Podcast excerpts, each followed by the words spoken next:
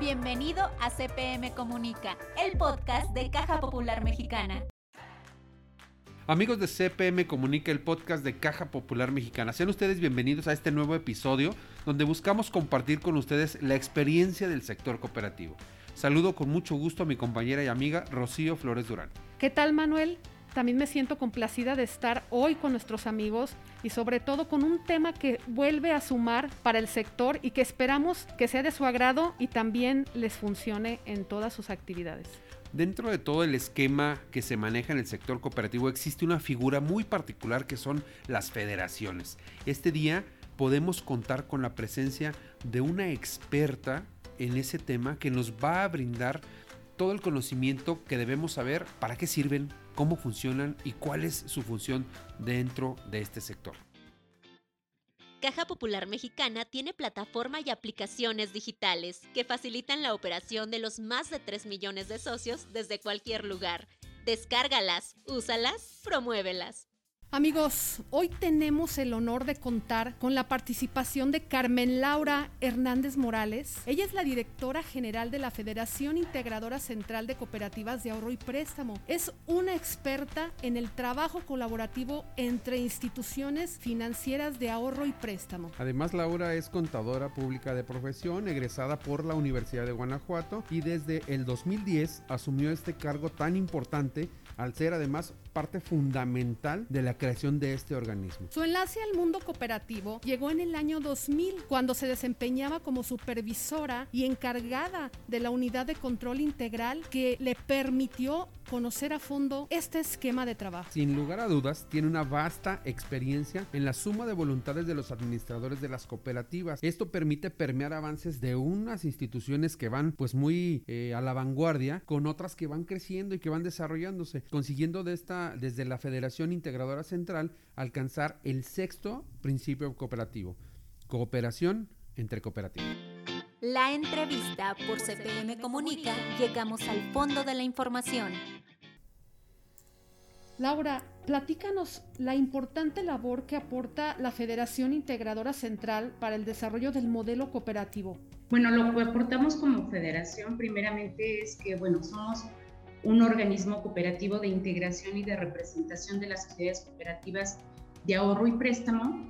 Y como federación nuestro objetivo principal o primordial es eh, promover y fomentar la integración cooperativa y de representación conjunta de las cooperativas de ahorro y préstamo que están aquí afiliadas. Y es de suma importancia la integración dentro de la misma y para el sector en función de que necesitamos sumar esfuerzos para lograr esa integración que se necesita del sector a nivel nacional. Laura, el centro del país donde la federación tiene su sede pues es una fuente de cooperativismo muy importante para nuestro país. ¿Hasta dónde alcanza esta zona de influencia de ustedes eh, como federación y en esta labor de integrar a las cooperativas para trabajar en conjunto? Bueno, considero que la labor de la federación es a nivel nacional por las cooperativas que tenemos, por eh, donde están dando servicios, en función de que si bien es cierto, tenemos al día de hoy nueve cooperativas afiliadas, pero operan en 29 estados de la República Mexicana y con los servicios logran contribuir a cubrir las necesidades de las cooperativas. Entonces, considero que es a nivel nacional el nivel de afluencia en el cual estamos incorporados.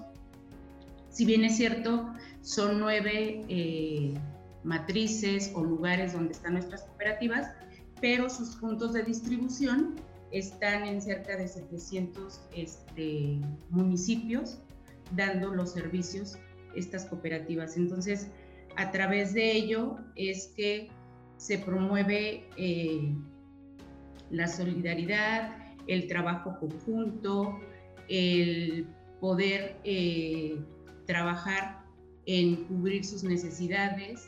Y como lo dije, es mm, el trabajar la suma de esfuerzos de todas para de manera conjunta poder analizar incluso con el trabajo propuestas eh, de regulación que estén consensuadas, que estén sustentadas para poder emitir una opinión ante legisladores y poder tomar decisiones en beneficio de nuestro sector. Y ya lo dijiste bien, Laura, hablaste de valores, hablaste de, solidaridad, ya sabes que tenemos también eh, este conocimiento de los principios como la equidad, este, estos mismos valores de la igualdad, la democracia, todo lo que ejercen las cooperativas. Y creo que lo has este, comentado súper bien para todos nuestros escuchas.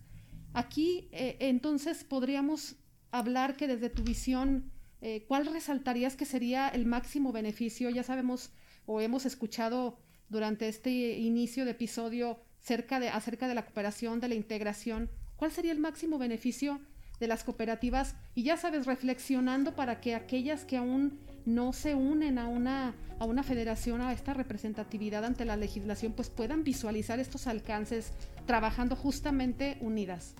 Considero que aquí en la federación trabajamos mucho lo de cooperación entre cooperativas.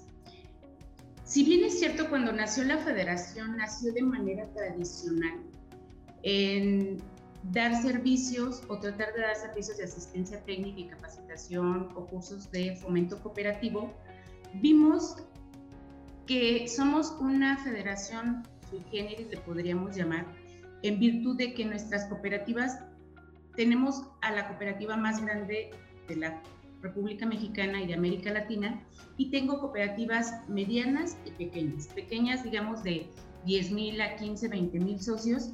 Entonces, esa situación no nos permitió el tener o seguir trabajando de manera permanente con las áreas que acabo de comentar. ¿Por qué?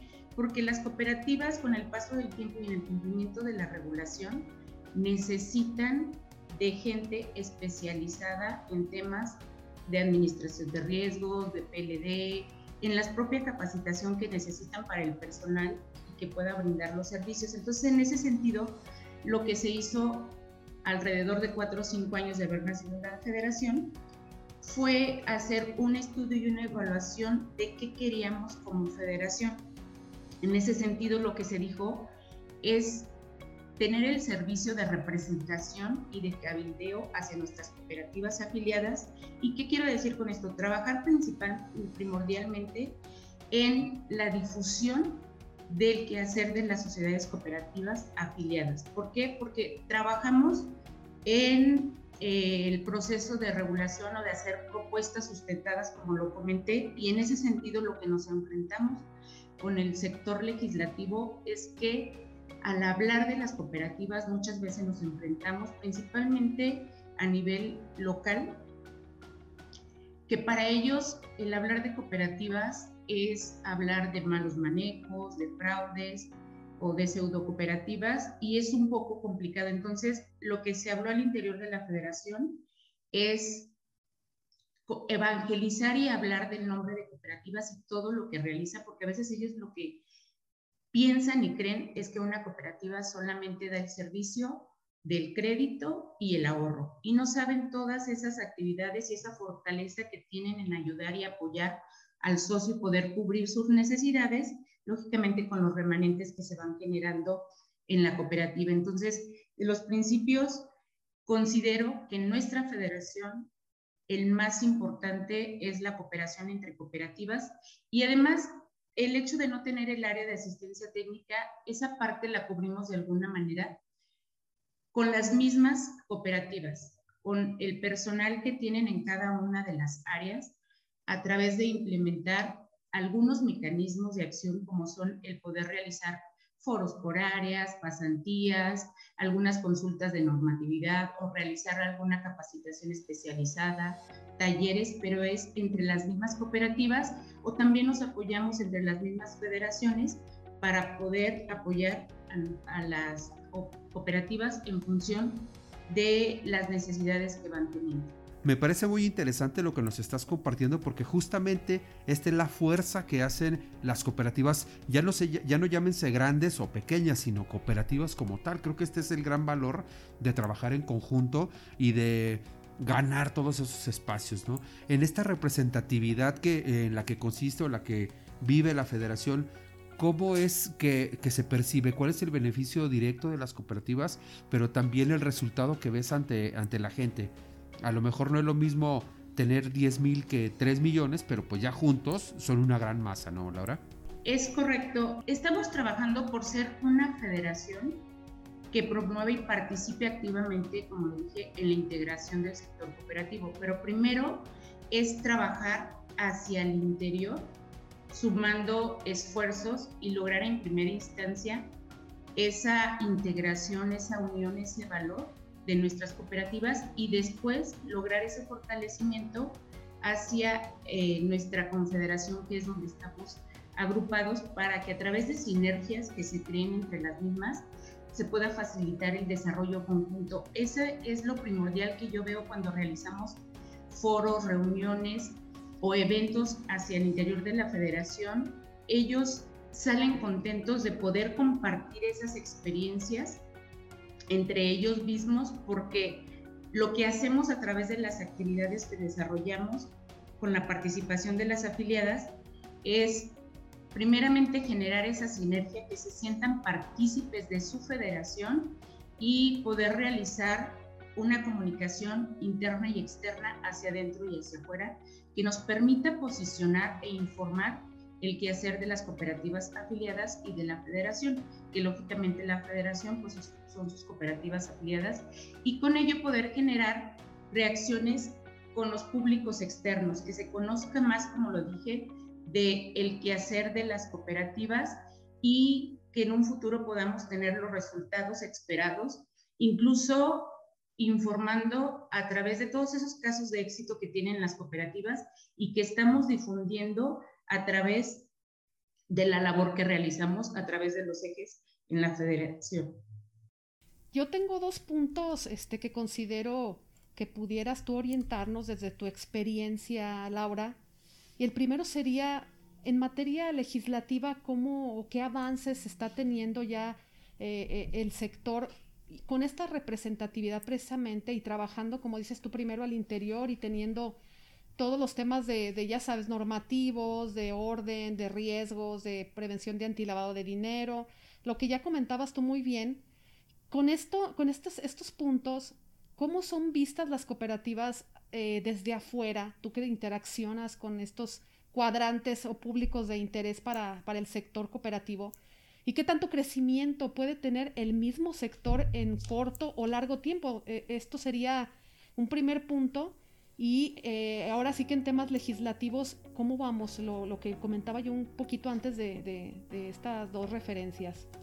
Bueno, en temas legislativos veo que hemos avanzado muchísimo desde el 2000, que es cuando se empezaron a implementar los proyectos, incluso de la ley de ahorro y crédito popular, en poder ver cómo estaban trabajando las cooperativas y ya ahora con la ley para regular las actividades de las sedes cooperativas de ahorro y préstamo, que es la LRASCAP, sin embargo, todavía es necesario fortalecer algunas disposiciones o leyes o mecanismos que, son aplicables a las cooperativas. ¿Por qué? Porque de repente, como hay actores que van y vienen dentro de los legisladores o en las propias instituciones reguladoras, quieren venir a incorporar legislación bancaria y a veces el no conocerlo decía precisamente la labor y el quehacer de una cooperativa es que quieren implementarnos esos mecanismos y esas disposiciones y es por lo que estamos trabajando.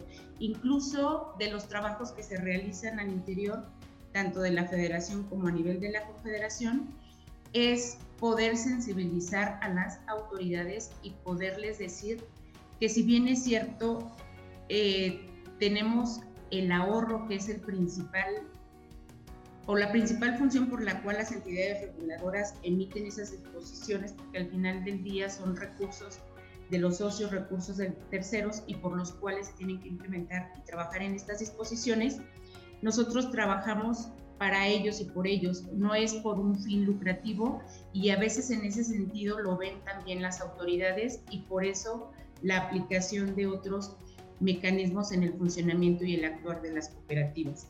No quiere decir que no queramos regulación, que no este, se quiera cumplir con la normatividad, sino que sea acorde al trabajo que se realiza en las cooperativas, porque al final del día no trabajamos por un lucro, sino es por cubrir una necesidad que siempre va en beneficio del sector y de la localidad donde opera la propia cooperativa. Entonces, es por eso que trabajamos en conformar grupos de trabajo para lograr esta sinergia o esta participación de propuestas con autoridades, con legisladores, a través de foros, de reuniones, y que entiendan y se sensibilicen por eh, esa labor que realizamos y que se pueda eh, reflejar ahora sí que en el impacto que se puede tener a través de la operación que vamos desarrollando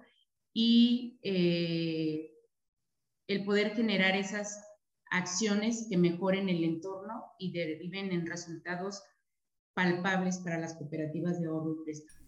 Laura, sin duda son temas bien importantes que se prestan al análisis por toda la proyección que se busca para este modelo cooperativo, donde justamente lo que dices es, creo que es lo más valioso. Se está buscando atender esa necesidad donde muchas veces el sistema financiero no llega por diversas condiciones y bueno, pues ahí están las cooperativas como una situación real. Eh, ¿Cómo proyectan este, este, esquema de crecimiento eh, al interior de la federación? Sabemos que pues tienes quizá la federación que más socios comprende por las cooperativas que están afiliadas, pero ¿hacia dónde va el crecimiento? ¿Cómo va esta funcionalidad de la, de la organización para poder impulsar más el sector cooperativo? Bueno, el crecimiento es de cada cooperativa sin embargo, lo que se ve y lo que vemos que se tiene que trabajar, incluso desde ahora que fue lo de la pandemia, es trabajar principalmente en lo que es la transformación digital.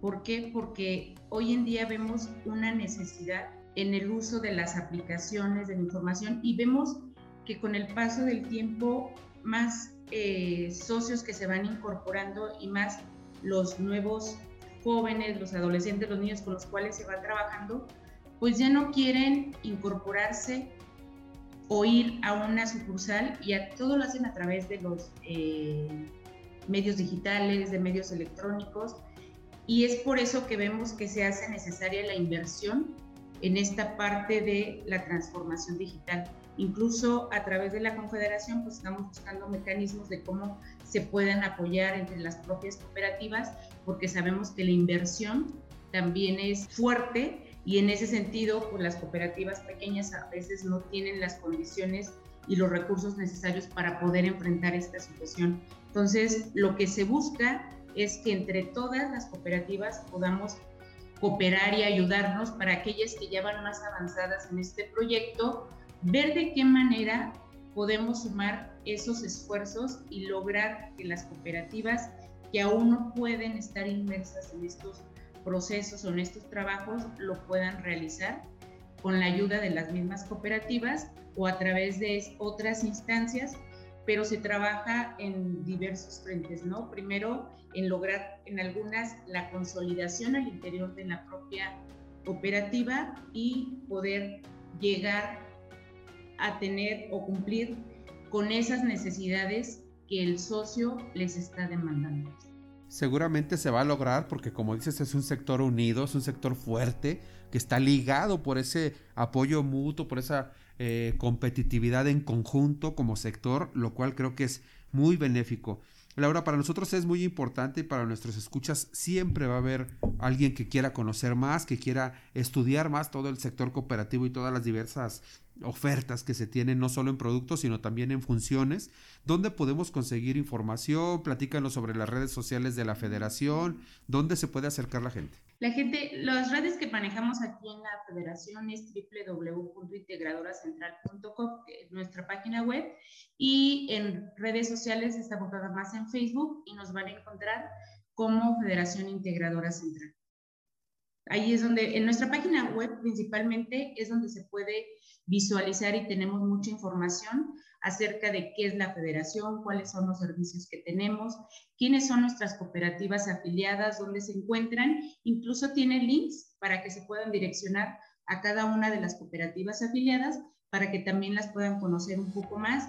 Vienen inmersas todas las notas que vamos generando a través de boletines, de spots o de otros mecanismos informativos que diseñamos para, como lo comenté, difundir toda la labor que se realiza todos los beneficios, los servicios adicionales que se proporcionan sin generar un costo adicional al socio y que son eh, el resultado del trabajo en las cooperativas para poder beneficiarse entre todos. Ya lo dicen los, nuestros fundadores de todo el sistema cooperativo. En unión llegamos más lejos de lo que pensamos, somos más fuertes y tenemos mejores alcances. Seguramente así será.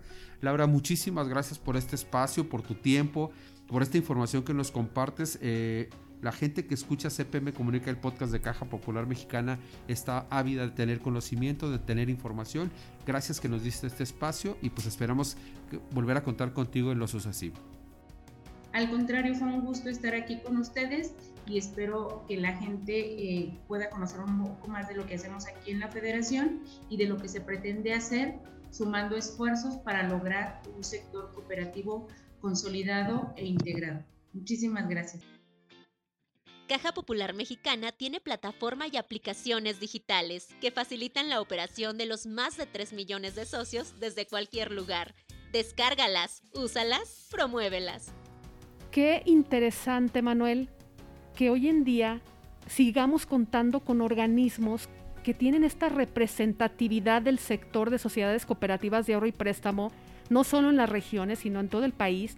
Y mira, estoy segura que incluso a nivel mundial, cada institución financiera que se desarrolla en el ámbito cooperativo, que presta estos servicios de ahorro y crédito y educación financiera a las personas, pues también tiene estos organismos de representatividad que ya tú sabes y como la misma Laura nos comentaba, bueno, es un gran aliado y es todo un, no solo parteaguas, Manuel, sino es un impulso y un soporte muy, muy importante para que las sociedades cooperativas sigan avanzando, que es que las conozca la sociedad, que las conozca el sector gobierno y todos los sectores de interés de la población, a fin de seguir mejorando, insisto, la calidad de vida de las personas es bien importante porque se convierten en la voz de las cooperativas como organizaciones difícilmente eh, los tamaños a veces les alcanza para tener ese, ese punto de, de, presencia o de representatividad. Afortunadamente estos organismos de escalonados de crecimiento, de integración, de representatividad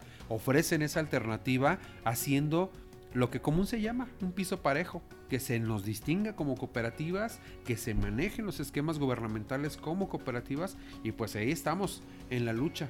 Creo que ha sido un episodio muy importante donde conocemos esta otra faceta de las cooperativas que tienen que luchar por ganar esos terrenos. Rocío, te agradezco muchísimo el espacio. Es para nosotros muy importante seguir manteniéndonos vigentes y bueno, esperamos a nuestros amigos en la siguiente edición.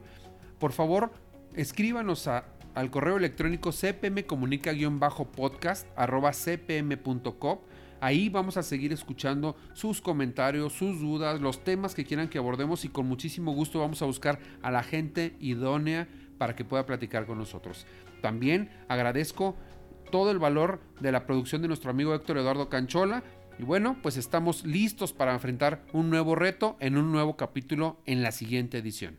Por hoy sido todo, pero antes de irnos, te invitamos a seguir nuestras redes sociales, Facebook e Instagram, Caja Popular Mexicana, Twitter, arroba Caja Mexicana y nuestro sitio web www.cpm.com.